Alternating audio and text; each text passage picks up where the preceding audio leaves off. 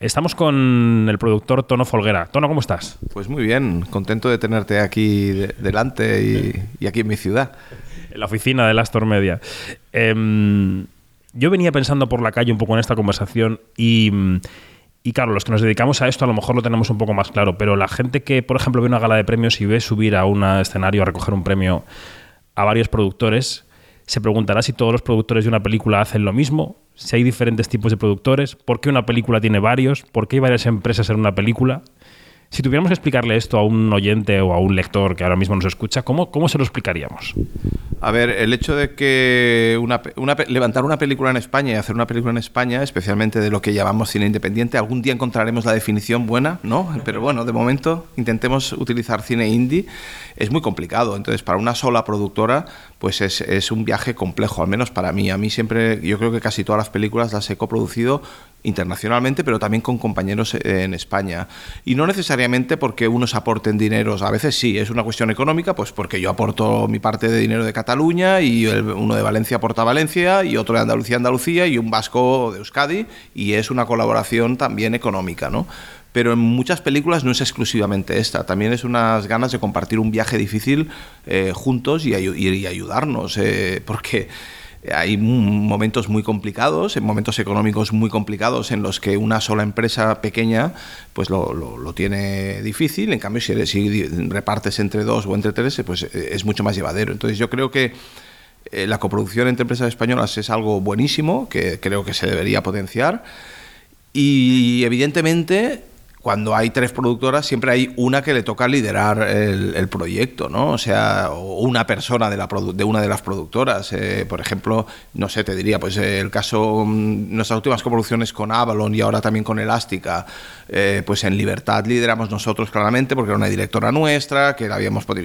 Y ellos ah, también trabajaron mucho, pero nos tocó liderar nosotros. Alcarrás, por ejemplo, era un proyecto que había desarrollado Avalon, que lideraba María, y ahí pues, eh, pues lo lideraron ellos. Entonces te vas repartiendo las funciones y eso y entonces una lidera y el otro hace de soporte. Entonces, bueno, yo creo que es una estrategia positiva que a mí siempre me ha dado buenos resultados.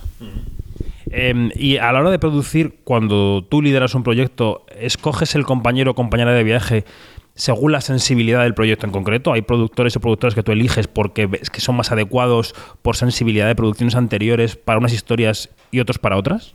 Sí, sí, totalmente. O sea, eh, hay, hay, dos compañeros de viaje que son cruciales mm, y, que, y que los has de escoger con mucho cuidado, que es el director o directora y, y, la, y tu coproductor. O sea, han de encajar completamente con el proyecto, has de tener las mismas sensibilidades y cuando tú vas a buscar un coproductor, eh, que en el caso de un proyecto que tú estás desarrollando, has de, has de, saber que ese productor va a estar cómodo con ese tipo de proyecto. O sea, viéndonos a dos extremos, ¿no? Tú no, no, no puedes ir, a buscar un productor súper de, cine indie comprometido para hacer una comedia para una plataforma y de la misma forma que al revés, ¿no? Aunque también te diré que para eso está el cine, para romper normas, ¿eh? O sea, yo, por ejemplo, participé en la producción, que nosotros venimos de cine indie, pues eh, por, por avatares y por, por amistad con las productoras que hacían Te quiero imbécil, participamos en Te quiero imbécil, que es una película que para nada cuadra en nuestra línea editorial, o sea, fue un, caso muy atípico, pero me lo pasé bomba haciendo una comedia. Sufrí mucho, ¿eh? Me di cuenta lo difícil que es hacer comedia. Para mí, ostras, es que el, género de la comedia... Eh, requiere tanto trabajo, es tan difícil, tan arriesgado, o sea, que haciéndote que un imbécil me di, me di cuenta lo, lo, complicadísimo que es hacer comedia y lo poco que a veces se reconoce a los guionistas de comedia eh, la dificultad que tiene este género. Eh, conversábamos antes de comenzar esta conversación con Tono Folguera, que lleva varios fines de semana fuera de su casa porque estamos en plena temporada de premios, estamos de gira entre los Feroz, eh, los Forqueantes, llegarán los Goya, los Carmen, etcétera, etcétera. Los Gaudí aquí en casa, aunque dormiste en casa, pero hay que salir un sábado por la noche, un domingo por la noche, los premios europeos. Em, bueno, está siendo una cosecha de melocotones bastante fructífera, ¿no? Con Alcarras. Sí, la verdad es que Alcarrás, a ver, eh, es una película que nos ha dado unas alegrías inmensas. Claro, lo que pasa es que está siendo un viaje muy largo, afortunadamente, porque claro, empezamos en febrero en Berlín y aún estamos aquí eh, en febrero, es verdad. Imagínate, un año de promoción continua, eso es agotador. Suerte que bueno, teníamos ahí detrás a dos distribuidoras que también son productoras, pero la parte de distribución ahora vamos a hablar, que es Avalon y Elástica, joder, que los equipos se han hecho un currazo de promoción.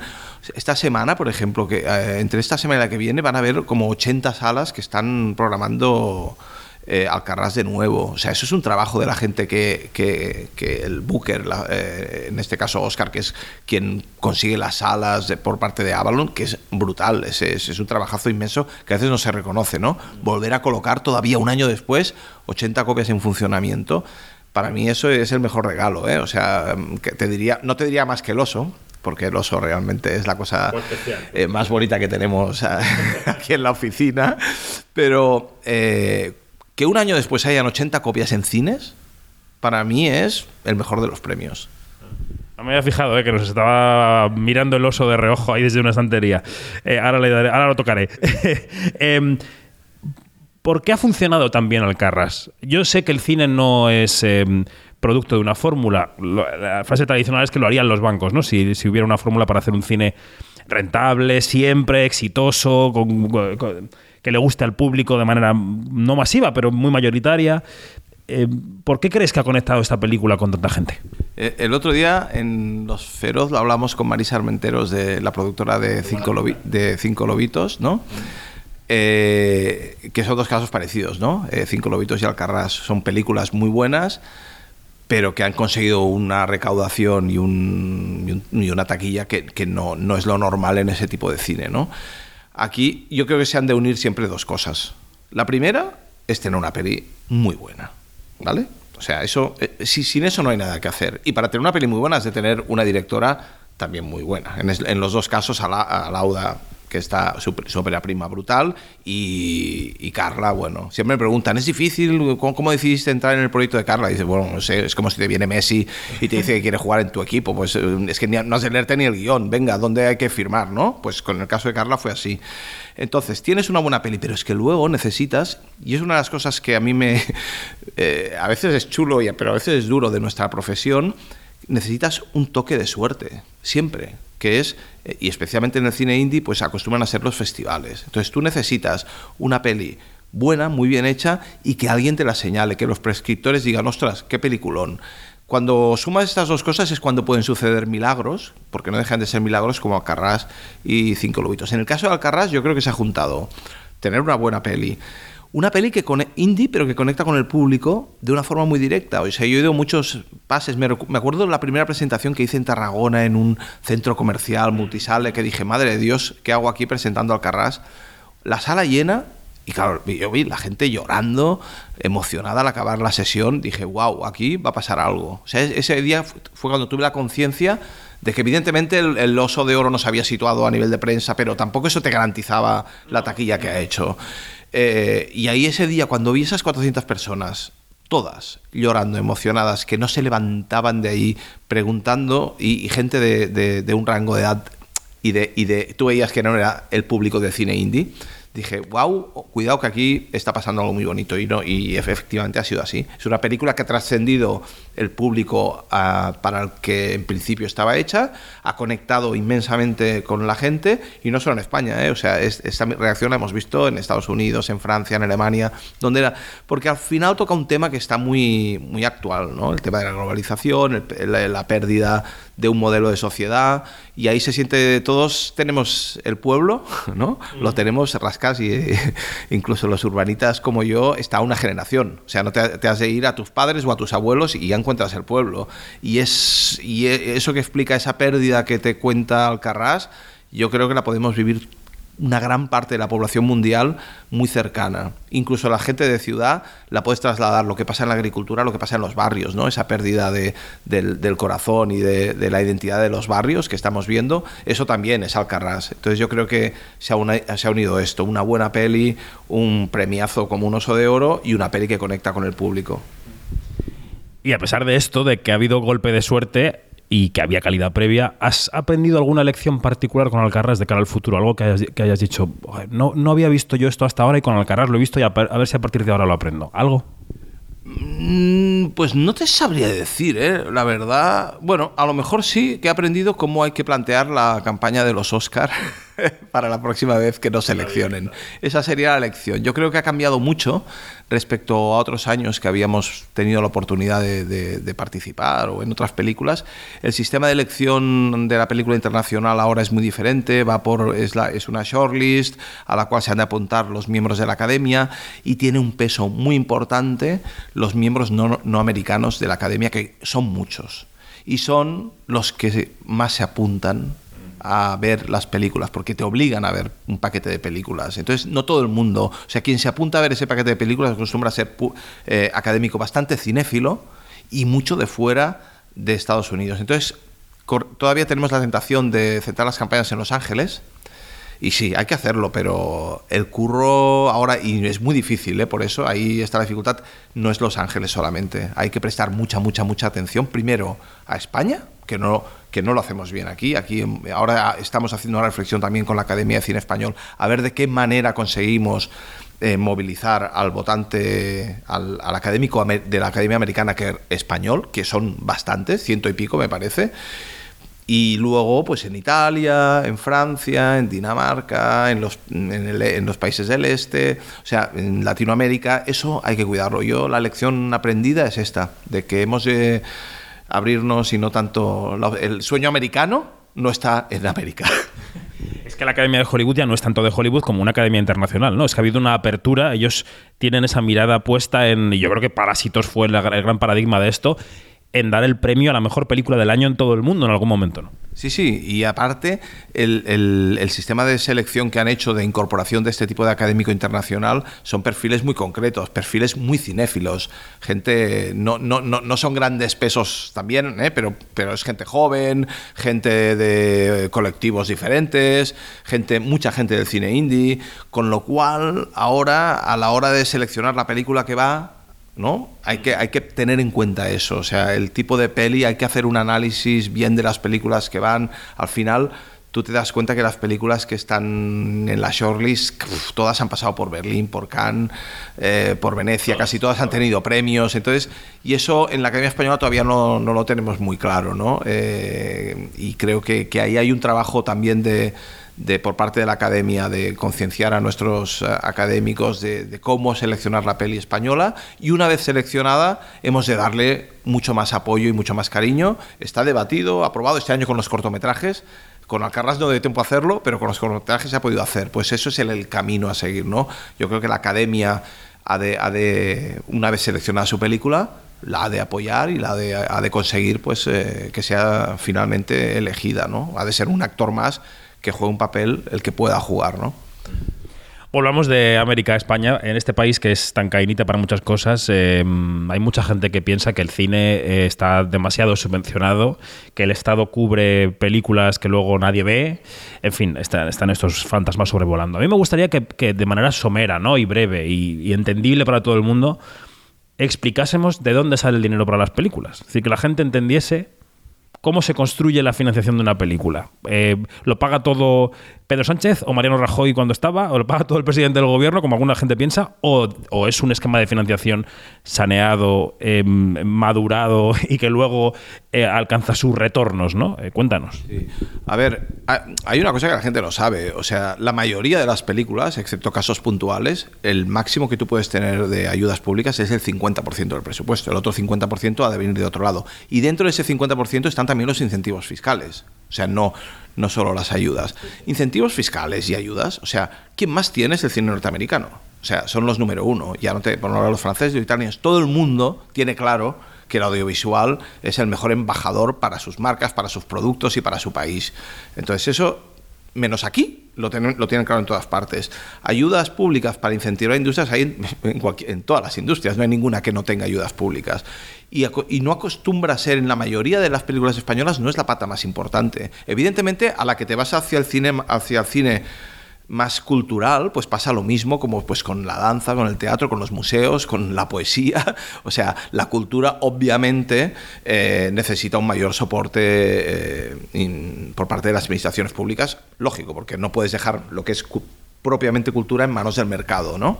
Pero luego hay la gran, todo el cine comercial, que las ayudas es una pequeñísima pata eh, que muchas veces se retorna con creces. O sea, hemos de pensar, el caso de Alcarrás, pues tiene dinero de como de cuatro o cinco países europeos, eh, fondos públicos, una coproducción muy fuerte con Italia. Todo este dinero es dinero que entra en España y que nos gastamos aquí, toda, toda esta pasta nos gastamos aquí. Siempre hemos dicho, o sea, por cada euro público que pone el Ministerio de Cultura a través del ICA o del ICEC o de, las, o de otras autonomías, entra muchísimo más dinero, como mínimo el 50% más, y normalmente es el 70% más que viene de fuentes privadas.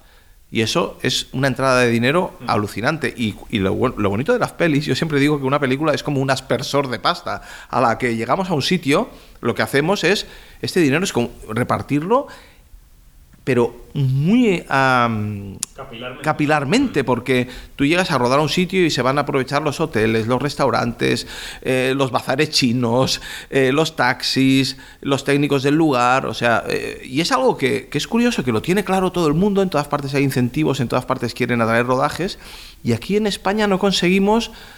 superar esto. Mm, bueno, es un fenómeno que nadie entiende en Europa, lo que nos ocurre aquí, pero es eso, o sea, ya te digo, la subvención es importante en el cine más cultural, en el otro no es tan importante y me parece algo obvio que si queremos que el, español se escuche fuera de, nuestras fronteras, que nuestras lenguas oficiales también, que nuestra manera de ver el mundo, nuestra manera de nuestras ciudades, nuestra cocina o no, no sé, nuestra historia viaje, pues la manera, la manera más potente que hay todavía hoy y va más con las plataformas es el audiovisual.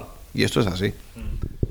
Hablando de la relación del cine con, el Estado, ¿no? Eh, también algún oyente o alguna oyente se habrá cruzado en las últimas semanas con titulares que hablaban de. Bueno, ahora está un poco encauzado, de, hablaban de, de malestar de las, del, del, cine independiente con el gobierno por alguna tipificación de las leyes que están poniendo en marcha de qué es una producción independiente y qué no.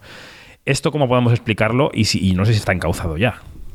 Sí, eso fue un error del gobierno que parece que en la ley de cine lo van a intentar corregir. A ver, eh, esto sobre todo afecta a lo que son las ayudas públicas. Entonces, eh, eh, era una manera de proteger a los productores independientes que sí que muchas de sus películas, como comentábamos antes, la ayuda es importante. Entonces, meter ahí a los grandes estudios y a las grandes plataformas que pudieran algún día acceder también a las ayudas públicas, pues bueno, era algo que mm, me parece extraño y que tampoco nos iba a beneficiar porque ellos están ahí haciendo grandes proyectos pero mm, puramente comerciales y para sus, sus, eh, sus espectadores, yo el primero, pero que en cambio, pero es muy importante, por ejemplo, eh, en las óperas primas, ¿no?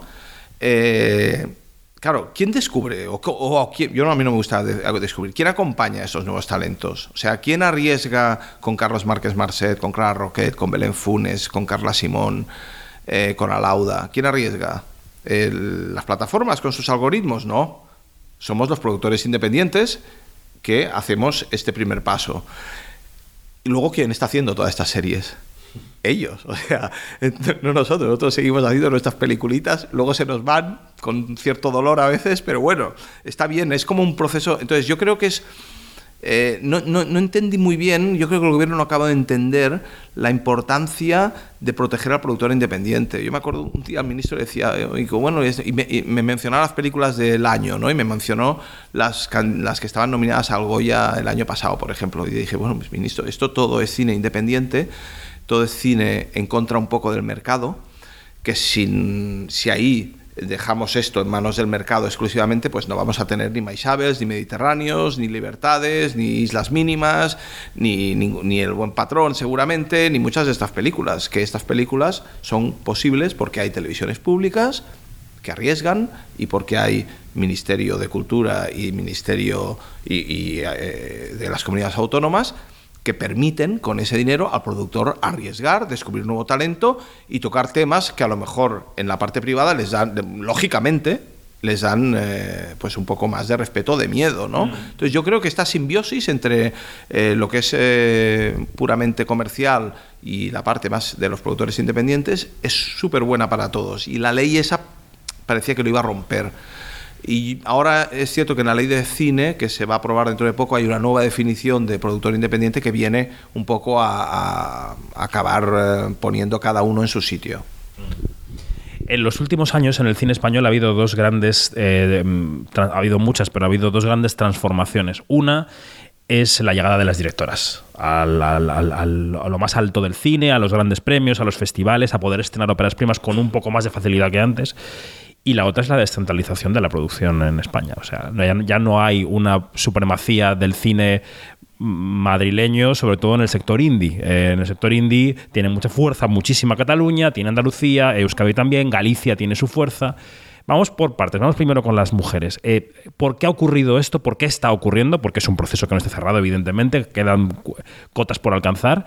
y, mm, y, es un proyecto de país el hecho de que de, todas las empresas que estáis en, esto, el hecho de impulsar el talento femenino, o es que lo, mejor que os llega da la casualidad de que es de mujeres? A ver, yo creo que es una mezcla de todas las cosas. a mí me gusta decir que este era un proceso que ya estaba iniciado sin previamente. O sea, eh, aquí, por ejemplo, cuando empezamos con Clara Roquet, por ponerte un ejemplo de una directora nuestra, todo esto todavía no estaba en marcha. Cuando hicimos sus primeros cortos, cuando participó de guionista en 10.000 kilómetros hace 10, 12 años, o sea, todo esto no estaba y ya estaban aquí en Cataluña. Tú te mirabas premios Gaudí, ya tenías eh, Judith Colell, eh, eh, Rosa Bargés, no sé, María Ripoll, en fin, había, ya había una participación. Pero es verdad que era. Mm, o sea, había, había un. No era proporcional todavía. Entonces lógicamente es ahí donde entran los políticos y las medidas políticas. Yo creo que es un sentir no solo español, sino eh, a nivel mundial, de que había que dar un impulso. Cuando algo no está bien hay que impulsarlo. Se han aplicado unas medidas correctoras para, para, impulsar el talento femenino y darles, mm, llegarlas a poner en igualdad de condiciones, porque realmente ahí había algo que no, que no estaba bien. Y estas medidas han funcionado muy bien. O sea, eh, al menos en la, parte pública.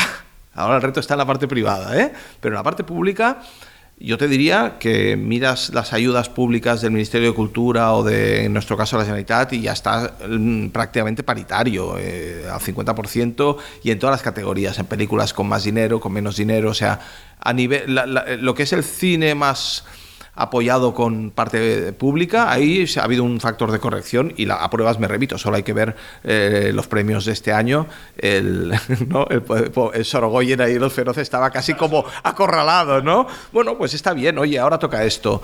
En cambio, donde yo creo que hay un trabajo a hacer, y ese es más difícil de hacer porque eso son empresas privadas, es en las televisiones privadas y en las plataformas, eh, a ver de qué manera ellos también empiezan, que ya están empezando, pero todavía creo que queda mucho camino para, para dar oportunidad a, mujeres que, que, estén dirigiendo con normalidad eh, producciones para ellos. ¿eh? Yo creo que está muy encaminado y soy súper optimista. Yo creo que estoy convencido que en dos, tres años ya no hará falta hacer eh, la fotografía solo de las directoras, solo de, yo, estoy convencido, es que es imparable. Entonces, el, el talento no, no, no entiende de género. Entonces es lógico que acabemos en una paridad porque, porque es que es lo natural.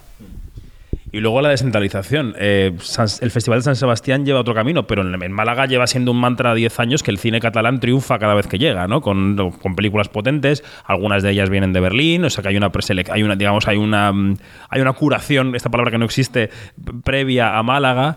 Eh, ¿Esto es un espejismo? ¿Es verdad? Eh, mm, ¿Cómo es el mapa de la producción en España? A ver, es verdad que el cine catalán ha ido muy bien en Málaga, pero con películas de normalmente muy bajo presupuesto. O sea, en Cataluña hemos perdido mucha fuerza a nivel audiovisual y fue culpa de nuestro gobierno. ¿eh? Es curioso que y siempre llama la atención que durante todo el llamado procés, ¿no? todos estos años que vivimos, eh, lo primero que se olvidaron fue del sector audiovisual. O sea, cortaron en seco las ayudas y aquí se producían más películas en castellano que no en catalán, para sorpresa de todo el mundo. ¿eh? entonces, eso sí que yo creo que... Yo creo que sí que no hay una descentralización. O sea, yo creo que al, revés, estamos viviendo un proceso de centralización por otro lado, con, cierta naturalidad, que, pasa en muchos países, y Madrid ha cogido una fuerza audiovisual, mm, bueno, muy grande. Desde mi punto de vista, demasiado grande porque realmente, ostras, tienes a todos los técnicos, los actores eh, y los productores yéndonos a Madrid, entonces esa absorción por parte de Madrid de todo no sé si hasta qué punto es, positivo o no. Mm, es Madrid que lo ha hecho bien, o bueno, las plataformas se han instalado ahí, al final ahí es donde está el centro de producción español, están todos ahí y el negocio está ahí. Entonces sí que es cierto que yo creo que, estamos viendo un proceso de centralización. Eh, en, Cataluña concretamente, pues sí que es verdad que el gobierno catalán estos dos últimos años ha reaccionado y realmente, eh, bueno, el presupuesto de cultura está prácticamente al 2% y eh, en cine la inversión, bueno, para ser una comunidad autónoma está bastante cercana pues a, a 20 y pico millones o 30 millones de euros. que eso nos da una fuerza de liderar proyectos desde aquí que esto revierte automáticamente en las empresas de aquí, ¿no? Pero no es fácil, no es fácil por, por el hecho este, o sea, de que eh, todas las plataformas y todas las cadenas principales están instaladas en Madrid, entonces el negocio, el negocio está ahí. Entonces, bueno, hay que, hay que luchar desde Andalucía, desde Canarias, desde, desde Galicia, eh, hacer nuestro cine, intentar meter nuestra patita ahí somos muy buenos y prueba de ello, ¿no? Este año los Goya, pues de las cinco películas, tres tienen, son de productoras o tienen productoras catalanas, ¿no? El año pasado mm, pasó lo mismo, ¿no? De las cinco yo creo que también habían tres. O sea que ahí estamos, ¿eh? Pero, pero fácil no es. No, no, fácil, fácil desde luego no es. Em, y, el futuro, es decir, porque... Em, estamos pronosticando, o habíamos pronosticado, pronosticamos tantas cosas. Eh, habíamos pronosticado el fin de las eh, salas, eh, la supremacía de las plataformas. De repente las plataformas hace justo un año, bueno, queda poco para que se cumpla un año de que Netflix empezó a, perder suscriptores y entonces dijimos, ah, la gente ha salido de la pandemia y va a volver a lo presencial, pero las salas no acababan de recuperarse. Ahora parece que en este ciclo de invierno-navidad el cine adulto en Estados Unidos repunta un poco y aquí en España tenemos algún destello. ¿Tienes alguna intuición de cómo veremos las películas eh, de aquí a cinco años? Yo, desde que, te diría que desde el principio de los 2000, que es cuando empecé a hacer cine, ya oigo que las salas desaparecen, ¿vale? O sea, llevo 22 años eh, que preparémonos a esto. Bueno, han pasado 22 años y ahí estamos.